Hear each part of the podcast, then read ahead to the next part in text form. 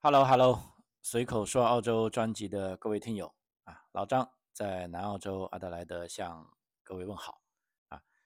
呃，今天录音的时间是三月八日啊，刚反应过来啊，原来是个呃女神节啊。呃，事实上在澳大利亚呢是呃没有这个节日的啊，但是我自己感觉到这几年来哈就。好像越来越多人在庆祝这个节日了啊，包括一些本地的朋友啊，都跟我讲起这个节日，好像他也懂得很多知识一样啊，呃，所以挺开心的哈。总而言之，澳大利亚已经有很多节日了哈，所以多一个节日也不差啊。呃，当然了，就是商家是比较高兴啊，因为在日常生活中，其实澳大利亚的女性已经是呃拥有了非常非常非常多的权利了。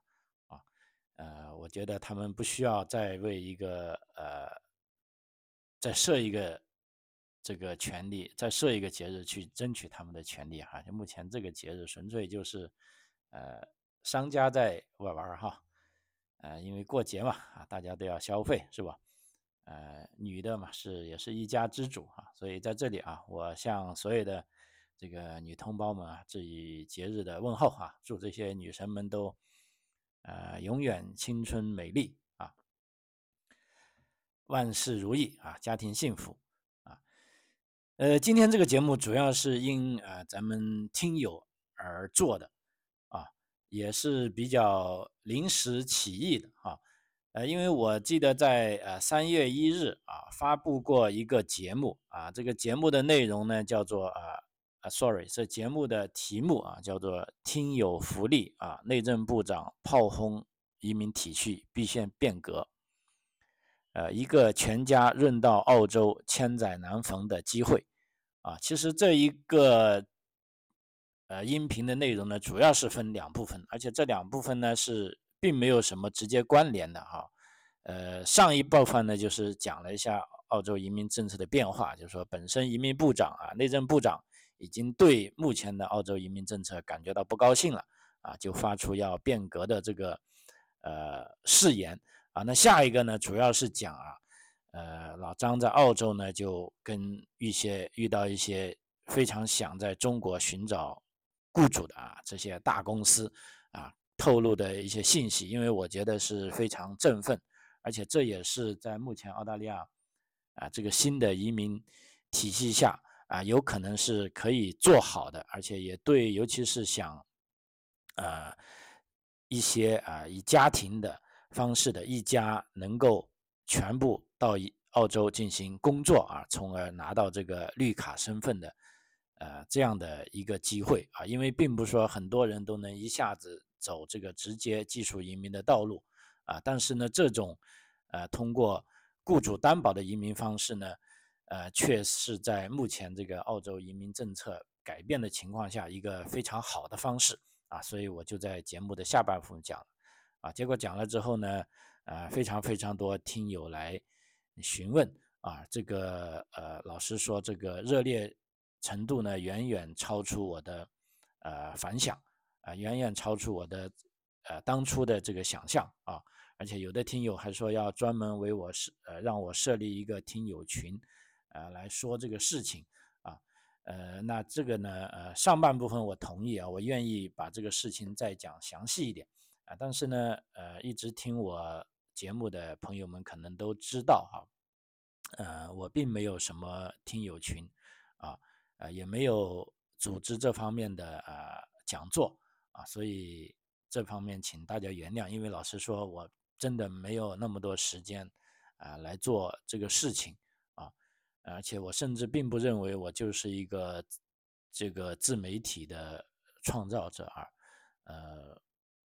所以呃，在这里呢，我也不是说非常在乎这个流量啊，呃，更不在乎说要啊怎么样赚到大钱了啊，啊，其实我之所以做这个节目，也是想啊，一个是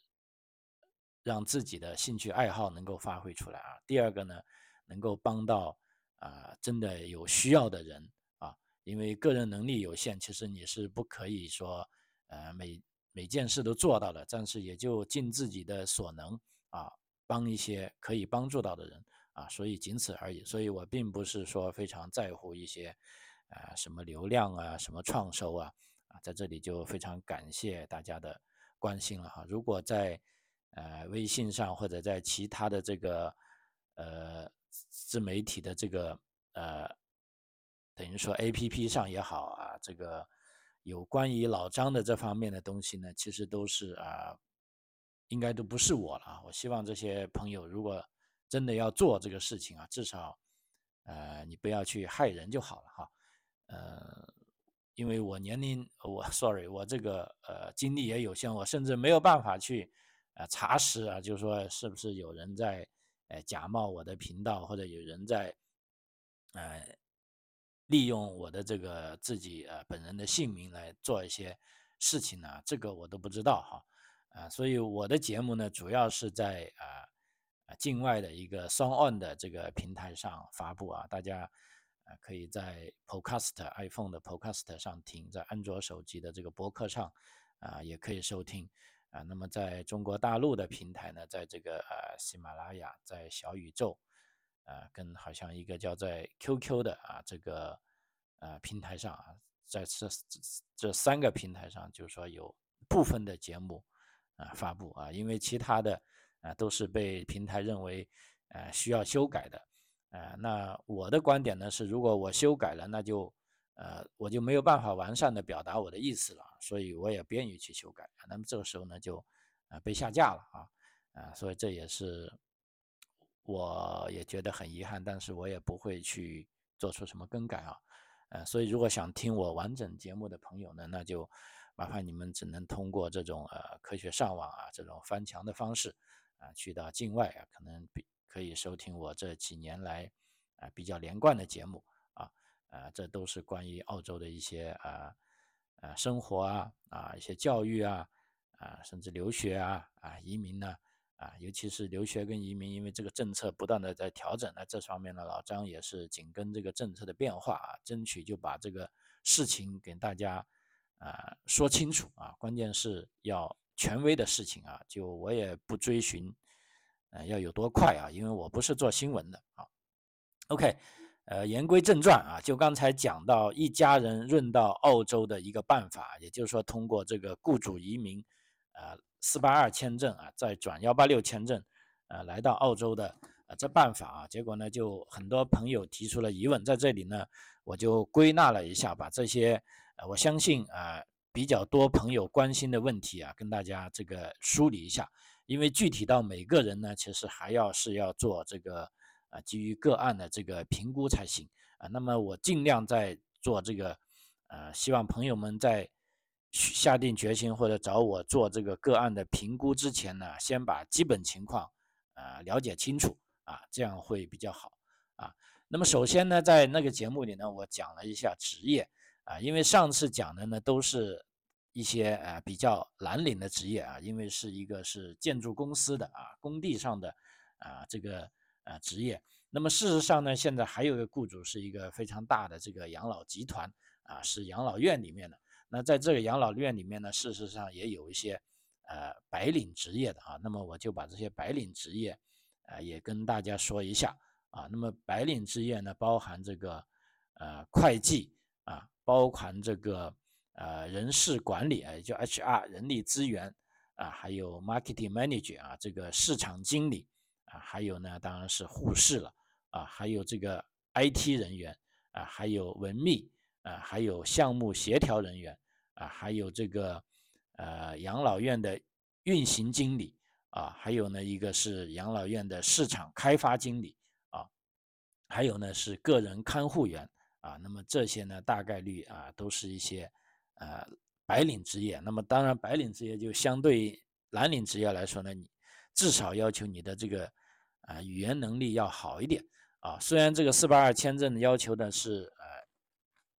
相当于雅思五分啊，但是你可想而知，如果你要来这边做这些呃会计啊或者市场经理啊，你需要是跟呃人沟通的啊，那你这个英文能力肯定要。强一点啊！你不像在建筑工地上，我只是跟机械打交道。我今天只要把啊机械操作好了，只要把活干完了，我要说的话很少，我甚至不太需要跟人打交道啊。那么这时候呢，你的英文能力可能就啊要求不那么高啊。那么对于这个呃建筑公司的这些啊职业呢，我可以跟大家讲一下，除了有建筑公司，也有一个呃白领职业，就是这个呃项目经理啊，project manager。那么剩下来呢，呢都是啊，至少我看起来是一些这些蓝领的职业啊，比如说这个啊机械师啊、家具师、油漆师、呃雕刻师啊、管道工程师啊啊也不叫管道工程师，是叫管道技工啊，还有锅炉锅炉师啊、木匠啊、焊工、石匠啊、瓦工啊、水泥工啊、钢筋工、抹灰工啊、搬运工。啊，装卸工啊，等等，啊，就凡是你可以想它在建筑工地上啊所需要的啊这些工种啊，那么在这一次四八二签证里呢，都是有可能啊这个呃你可以出来做的啊，所以说呢，这个职业种类就大概这么多啊，就涵盖了蓝领职业和这个白领职业啊，那么接下来就。讲了一个很重要的，刚才我也涉及了一下，就是说到底要不要职业评估？呃，因为我们知道，如果一旦涉及到职业评估呢，一个是时间上啊要求更长啊，另一个关键是，呃，有的朋友他的条件可能根本不一定能做得了职业评估啊，所以这一次四八二签证呢，我们选的这些职业呢，大部分都是不需要职业评估的，也就是说，只要你有这方面的经验啊，呃，你愿意吃苦。啊，愿意来澳洲学习啊，然后你的这个雅思成绩能够达到五分，那么你就可以达到这个四八二签证的条件了啊，那你就可以来到澳洲啊，来这个呃工地上上班了啊。那当然了，在上班的过程中呢，如果你能够在上班的过程啊，比如说这一个合同呢是四年的，那你在。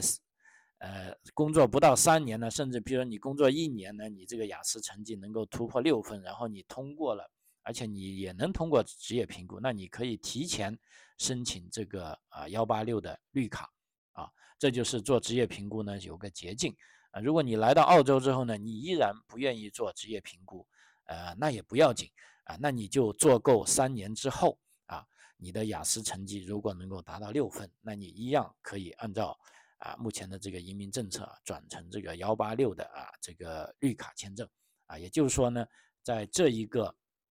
呃项目里呢，职业评估啊不是必须的啊，这很关键啊，这跟呃普通的技术移民完全不一样啊，它不是必须的啊，但是如果你有职业评估的话呢，可以说啊叫做是有个捷径啊，叫 shortcut，你可以快一点啊，比别人申请绿卡。啊，这是啊关于职业评估方面的呃一个呃要点。那么还有呢，有朋友问这个，我如果申请这个四八二签证，这个下签时，如果我已经是在澳洲了，那可不可以啊？原来看来还是有澳洲的朋友也在听我这个节目啊，在这里呢是确定的啊，因为这个四八二签证的啊审理呢没有说你在下签的时候你必须不能在澳洲。啊，所以如果拿旅游签证啊，甚至现在有些学生签证在澳洲境内的啊，只要你目前的这个签证上没有写的有一个条款，就是说在澳洲境内不能申请其他签证啊，只要没有这条条款啊，你都可以来做这个四八二签证啊。甚至还有的朋友说，他现在已经拿到旅游签证了啊，或者拿到学生签证，他要先来澳洲了啊，但是他又觉得这个四八二签证可能是。呃，更适合他啊，那么他也想做啊，那么其实这也可以的啊啊，那么你就在澳洲境内申请啊，等待这个四八二下签啊，也是可以的啊。呃，这是第三个问题啊，然后第四个问题呢，就关于这个呃年龄方面的哈，呃年龄方面呢，我在上面说了是四十五周岁以下啊。其实呢，这个我还要再讲清一点。这个四十五周岁呢，是指在你转幺八六绿卡时候的啊这个要求啊。也就是说，如果你现在已经四十五岁呢，啊，其实你现在也可以来啊，因为本身这个四八二签证呢，它是没有年龄要求的啊。甚至我们夸张的说，你只要有五十岁啊，你的身体还行啊啊，比如说你做的一些活啊，移民局认为你还是能做的，你也可以申请。但问题呢，你倒是要转幺八六绿卡的时候呢，那就不行了，因为幺八六这个签证它写的很明确，要四十五周岁以下啊，所以在这里呢，就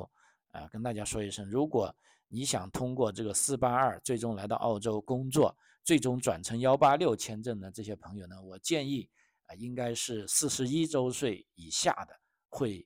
比较合适，因为为什么呢？你四十一周岁，你来到澳洲之后，你工作三年。你也是四十四周岁，啊，你还没到达四十五周岁，这个时候呢，你一样可以申请，啊，转成绿卡，呃，是，所以四十五周岁呢，实质他的说法呢，是指你申请绿卡时候的年龄，而不是申请四八二的年龄，啊，就刚才我讲的四八二的年龄，啊，OK，那你愿意一直做啊，都可以啊，甚至我刚才讲的五十岁都可以申请四八二，但是就没有机会转绿卡了。啊，是这个意思啊。那么还有朋友呢，他也懂得一些四八二签证的这个呃岗位啊，他就问跟我问这个长表跟短表问题。呃，的确是因为短表的签证呢，其实就是短期在澳大利亚工作啊，只有两年的签证啊，而且这个短表呢，基本上大概率是没有转成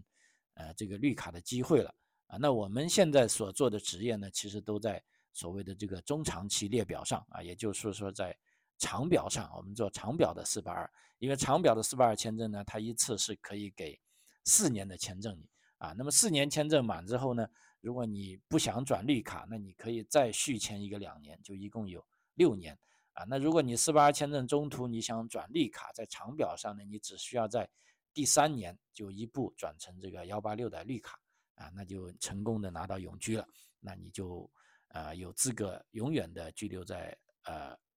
居住在澳大利亚啊，这个就呃无所谓以后的几年了，所以这是长表跟短表的关系啊。还有呢一个非常重要的啊，第六点就我反复强调了，就说这个呃合规格的这个语言成绩啊，这个非常重要啊，因为为什么这个项目早期是在呃，印度啊，在这个呃菲律宾呢，甚至马来西亚，在新加坡开始的，因为那些地方呢，这个英呃这个普通劳工的这个英文基础啊比较好啊，所以他们更有机会找到合适的人。那包括我在跟啊澳大利亚本地这个呃建筑公司跟他们讲的时候呢，在中国啊，随着呃。在过去的啊，大概十年吧，对这个英语教育的重视吧，还有这个改革开放的影响，应该有一大批人是有一定的啊英文能力的啊。即便也许他们现在没有雅思五分，但是通过短期的培训啊，只要他们愿意付出啊啊这个劳动啊，他们在短期内是可以达到这个啊四八二签证的要求的啊。所以在这里。继续跟大家强调一下，就是说，目前由于我们做的是四八二这个中长期列表的这个呃可以转成这个绿卡的啊这个职业啊，那这里呢就非常清楚的这个语言成绩啊，譬如是雅思呢至少要五分，而且单科也不能低于五分。就是说，我们知道雅思呢是有四个分的啊，就听说读写啊你都要五分啊，那么总分也需要五分啊，这个是一个。啊，门槛啊，你必须要达到这个门槛啊，否则达不到的呢就很遗憾的啊，这个是没有办法做的啊。那么除了考这个雅思之外呢，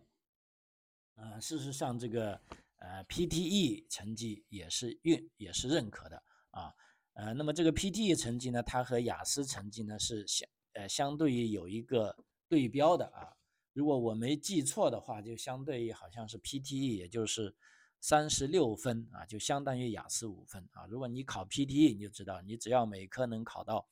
三十六分以上啊，那就是相当于雅思五分了。那一样也是合规的啊。那么这个语言成绩除了雅思、PTE 呢，还有托福啊啊等几大类啊，澳大利亚移民局认可的这个成绩都是可以的啊。呃，所以这个语言成绩这样。啊，那我想对于一般啊咱们中国大陆的申请人来说啊，最关键其实就是这个呃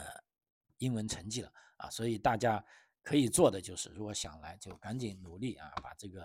啊书本捡起来啊。当然在学习的时候呢，也要注意方法，千万就不要死记硬背啊背单词了啊，这绝对不是一个啊好的方法啊。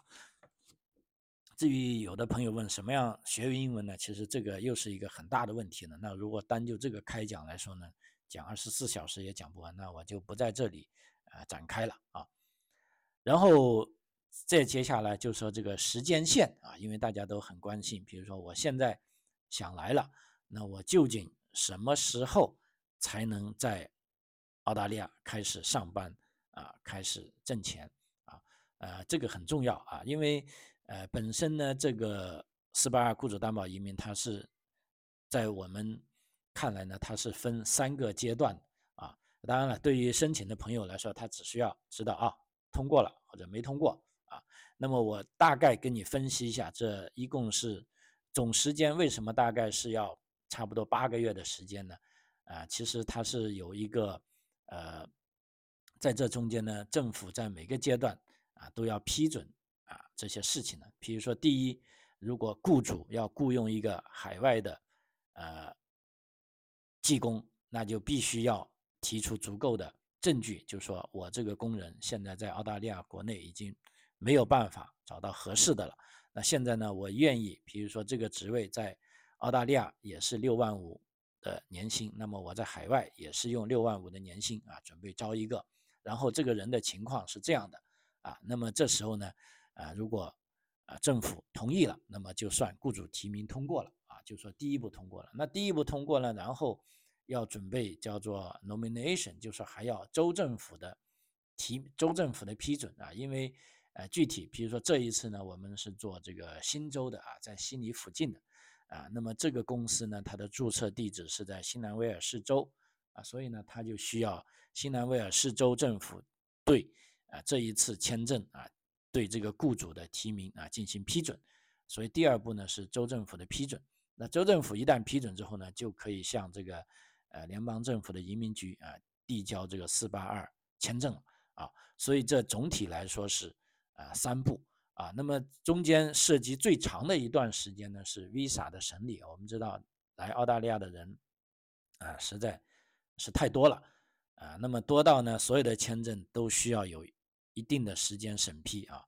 呃，当然这里我也可以插一句话，是在前几天我做了一个。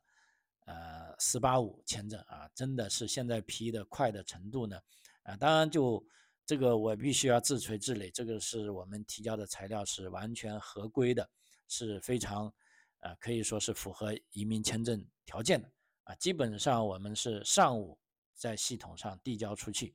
啊，那下午呢签证就已经出来了，啊啊，基本上我估计就两三个小时啊，这个其实是非常非常快的啊，也是非常等于说让我。呃，受到鼓励的，也就是说，目前啊，澳大利亚的这个呃签证制度跟签证体系，我们每一个在这行的啊，这个业内人士已经感受到了它的改变啊，就说它不像以前那么官僚了啊，它现在会更快啊，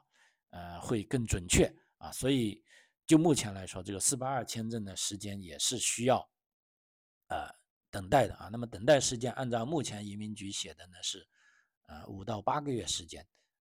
也就是说，即便你签证递上去了，你最快也要八个时间，也需要八个月的时间。那么，如果再加上之前的这个雇主提名，啊，州政府批准，啊，这些呢，其实都要一两个礼拜的时间。就基本上呢，我们要预大概九到十个月的时间，啊，也就是说，如果一个朋友，啊，他现在想做的话，啊，那像现在我们的报名清单上已经有人报名，就是说现在现在啊，老张这里。注册报名，然后呢，我们这里呢会协助你提供各种各样你的个人资料跟工作资料，啊，你只需要提供资料就可以了。然后你自己能做的是呢，你就还有在递交签证前呢，大概三个月的时间去进行这个英文考试，啊，如果你因为按照四八二签证的条款呢，就是说你在递交这个四八二签证的时候呢，必须要有合格的雅思成绩。啊，就是说你必须要拿出五分，我才可以把你四八二签证递交上去。那递交上去呢，就要等待了。那个时候呢，你就可以，呃，做这个出发的准备工作了。啊啊，所以整个时间呢，如果我在想，如果你现在报名，现在三月份，那么，呃，快的话大概十月份啊就可以出发。如果慢的话啊，就要等到明年一月份出发啊。所以大概是这一个时间表啊。嗯，那么整个呢，目前的这个雇主担保的人员呢，名额呢也是啊有限的啊。就说呃，我们也跟雇主承诺，我们是可以找到合适的人的啊啊。但是呢，雇主呢，他当然有计划，就说等一年半载是可以的。但是如果你说等两三年呢，那就啊不可啊就没有办法了。大家可想而知，如果一个工作，要两三年后才能来做，那我相信雇主也会不愿意的啊。OK，那还有就有的朋友问，那么如果家庭其他成员怎么安排呢？比如说我是一个呃三十五岁的人，我这个上有老下有小啊，所以这也是四八二签证的一个呃亮点啊，就是说本身的四八二签证呢，它是顾及你，比如说家庭里面一个主申请人，比如说啊爸爸要来作为四八二的主申请人。那么他的夫人作为副申请人，他的小孩作为副申请人，都可以一起过来啊。这也就是说，我们觉得这个项目非常好的一个啊，具有这个人道特色的啊这个呃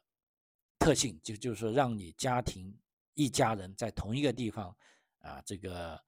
呃同艰苦共患难嘛，就是说大家一起来到澳洲啊，进行新的生活。那么家庭成员的小孩呢，目前呢是可以确定入读这个政府的啊公立学校啊，就是说你住在哪里就住在你就安排进你附近的公立学校入读，而且呢这个是跟呃这个入读呢是免费的啊，就是说纳入这个澳大利亚义务教育体系的啊。那么至于另一个父亲型人，比如说妻子啊，他的工作呢也是首先呢四八二签证是有工作权利的，就是说他可以去找任何他需要的工作。那这时候呢，雇主呢，啊这边也写的很清楚，就是说你如果英语能力合适，而且你愿意能干一些，啊在雇主认为你能干的活，那么也会优先安排你在这个项目里的工作，啊啊如果能够这样就非常好了。那即使如果不能这样，你也可以由于有了工作权利，也可以去呃外面找你认为合适的工作，啊那么这时候呢就可以变成两个人一起工作。啊，那么，呃，可以说呢，当然了，这个妈妈也可以，如果你觉得你要照顾小孩为主了，你也可以不工作，啊，因为这个薪水呢，六万五千澳元呢，可以说已经足足可以满足一个人工作，啊，让全家不仅是三个人，啊，有的家庭甚至有四个人，啊，比如说两个大人，两个小孩，啊，也能够过上啊有尊严的这个呃，在物质上比较，呃。富足的生活，这个是足够的了啊，所以，啊，这个在对于家庭其他成员的，啊，我觉得这也是啊，这个四八二签证的一个非常啊大的亮点啊，具有人性关怀的，这个也是为什么我非常推崇这个签证的，因为大部分其他签证除了啊技术移民可以有附身之外，如果你要来学习或者通过其他签证呢，很多都有规定说不能带家属，也不能带小孩。啊，但是这个签证呢是没有限制的啊，而且它这个签证时间呢是跟你主申请人的签证呃一样的时间啊，这就是其他啊成员。那还有呢，就我从啊这个呃经济方面来考量啊，首先呢，我必须要坦率的讲，办这个签证是有一定的啊服务费用的，因为我刚才讲了啊，包括雇主提名、州政府批准啊、州政府批准 visa 的申请都需要。由律师介入的这些服务费用，还有呢，雇主他为了招聘海外的啊雇员呢，他必须要向啊政府承诺啊，他的有多少培训的经费，呃，他本身的对一些海外员工的福利啊，那这方面呢，作为雇主呢，他都要额外啊开有开销啊，所以这方面呢，呃，他会向啊来申请的啊这些海外员工呢要求支付一定的费用啊，我觉得这个也是可以理解的。啊，但是无论如何呢，如果我们算一个简单的加减法，就知道啊，因为你想一下，一个人即便一个人工作，年薪也是六点五万澳元啊，那么你的所有的这些服务费用，基本上很快就会，呃，你在这个薪水上啊把它赚回来啊，那么到了第二年呢，你是完全是纯净的是纯收入了啊，所以为什么我觉得这个才经济原则上呢也是。啊，非常划算的啊，但是呢，无非就是说，对个人来说啊，就说你要有啊吃苦的打算啊，就无论是我刚才讲的白领职业还是蓝领职业啊，因为蓝领职业你想大概率要是在建筑工地上，那这建筑工地呢有的是啊基建设施，比如说公路，那有的是呃大厦啊，那么在这些户外劳动呢，都需要经历这个啊日晒雨淋啊风吹雨打啊，就不仅说你。呃，不只是说你躲在办公室里啊，敲敲电脑、打打电话就可以完成的，啊，所以对这个，呃，要有清醒的认识啊。即便一些是呃白领职业啊，那么我们也可想而知，比如说一些会计啊，啊，一些这个市场开发啊，都是工作起来呢会有一定的呃压力的啊。你又不是说可以忽悠一下就可以过关的啊，毕竟雇主他。开了那么高的价格，他从海外啊把这些人才引进来，是一定要达到他的效果的啊。所以有的朋友啊继续在问我，哎，他说万一我被开除了怎么办？呃，对这个问题也是让我意想不到啊，因为目前按照我的了解啊，这个雇主在一年半前从海外招回来的员工啊，不但没有被开除，反而这些员工觉得在这里做得很好啊，他们又像。老鼠搬家一样啊，尤其是一些印度的员工啊，把自己的呃舅舅、姑妈、叔叔、啊侄子、外甥啊，一个个都搬过来了啊，感觉到他们要在工地上进行大联欢了啊啊！就目前而言呢，就呃并没有说有这种开除的案例，但是既然有朋友问啊，我也问了一下雇主，就说啊该怎么办？那这个当时 我记得这个雇主的代表也啊目瞪口呆了一下啊，想了好一会，他说。呃，这根据我们所签订的合同啊，这个劳务合同来定。因为劳务合同里面说你被开除呢，啊，一个很大的条款就也许你的签证要被剥夺了。那你的签证是在什么情况下被剥夺呢？比如说你干了一些违法乱纪的事情啊，那么澳洲法院通过审理认为你有罪了，要把你驱逐出境了。那这时候既然你的签证被剥夺，那雇主也被迫要啊开除你了。啊，是这一个情况，啊，另一个呢，假如也有朋友朋友问，万一雇主中间破产了呢？啊，这个老实说，呃，理论上有可能啊，但是这个在四八二签证里面已经写的很清楚啊，如果万一这个雇主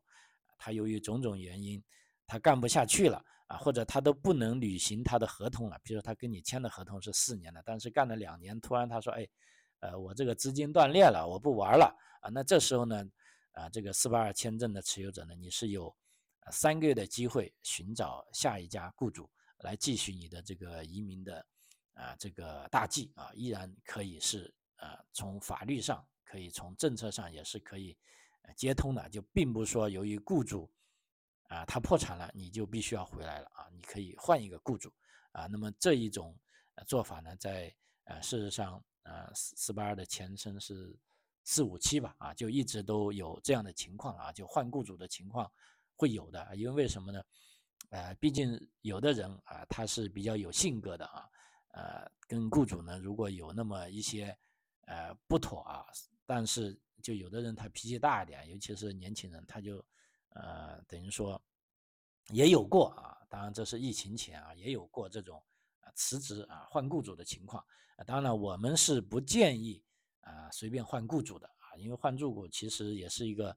呃，除非是迫不得已啊，正常情况下呢，就最好就不要换雇主，先把这个绿卡拿下来再说啊，这个才是啊终极目标啊。OK，最后一个问题，有朋友问这是什么样的公司？那不好意思啊，这个呢就暂时没有办法回答，因为呃这个公司呢，呃在签合同的时候你肯定会知道，而且都是一些。啊，在澳大利亚非常大的、非常知名的公司，你是在互联网上啊可以查到的啊。但是基于保密协议呢，我们是没有办法啊在这个节目里啊告诉大家啊这是个啊什么样的公司啊。OK，这个时间关系啊，今天呢就呃我看也差不多了啊，就回复了呃关于这个一家人润到澳洲的啊这一个呃建筑跟养老项目的。啊，一些比较细的问题啊，希望能够帮到你啊。如果有兴趣啊来澳洲的啊这方面朋友呢，可以通过啊这个节目里的联系方式啊啊，我的微信是 J E R R Y 杠 A D L，L 是大写啊，或者在这个专辑节目里好像也有一些我的联系方式的介绍，包括 email 跟我取得联系，然后帮你做一个啊基于个案的这种评估啊，如果可以了的话呢，我们会发这个报名表格给你啊，那么然后呢就可以把这个事做起来啊，这个事不宜迟啊，我也热烈热情的啊欢迎啊。啊，这些朋友来澳洲啊，开展你们的新生活啊，带上你们的家人啊。OK，呃，本期节目到此为止啊，非常感谢您的收听啊。随口说澳洲，我们下期再见，谢谢。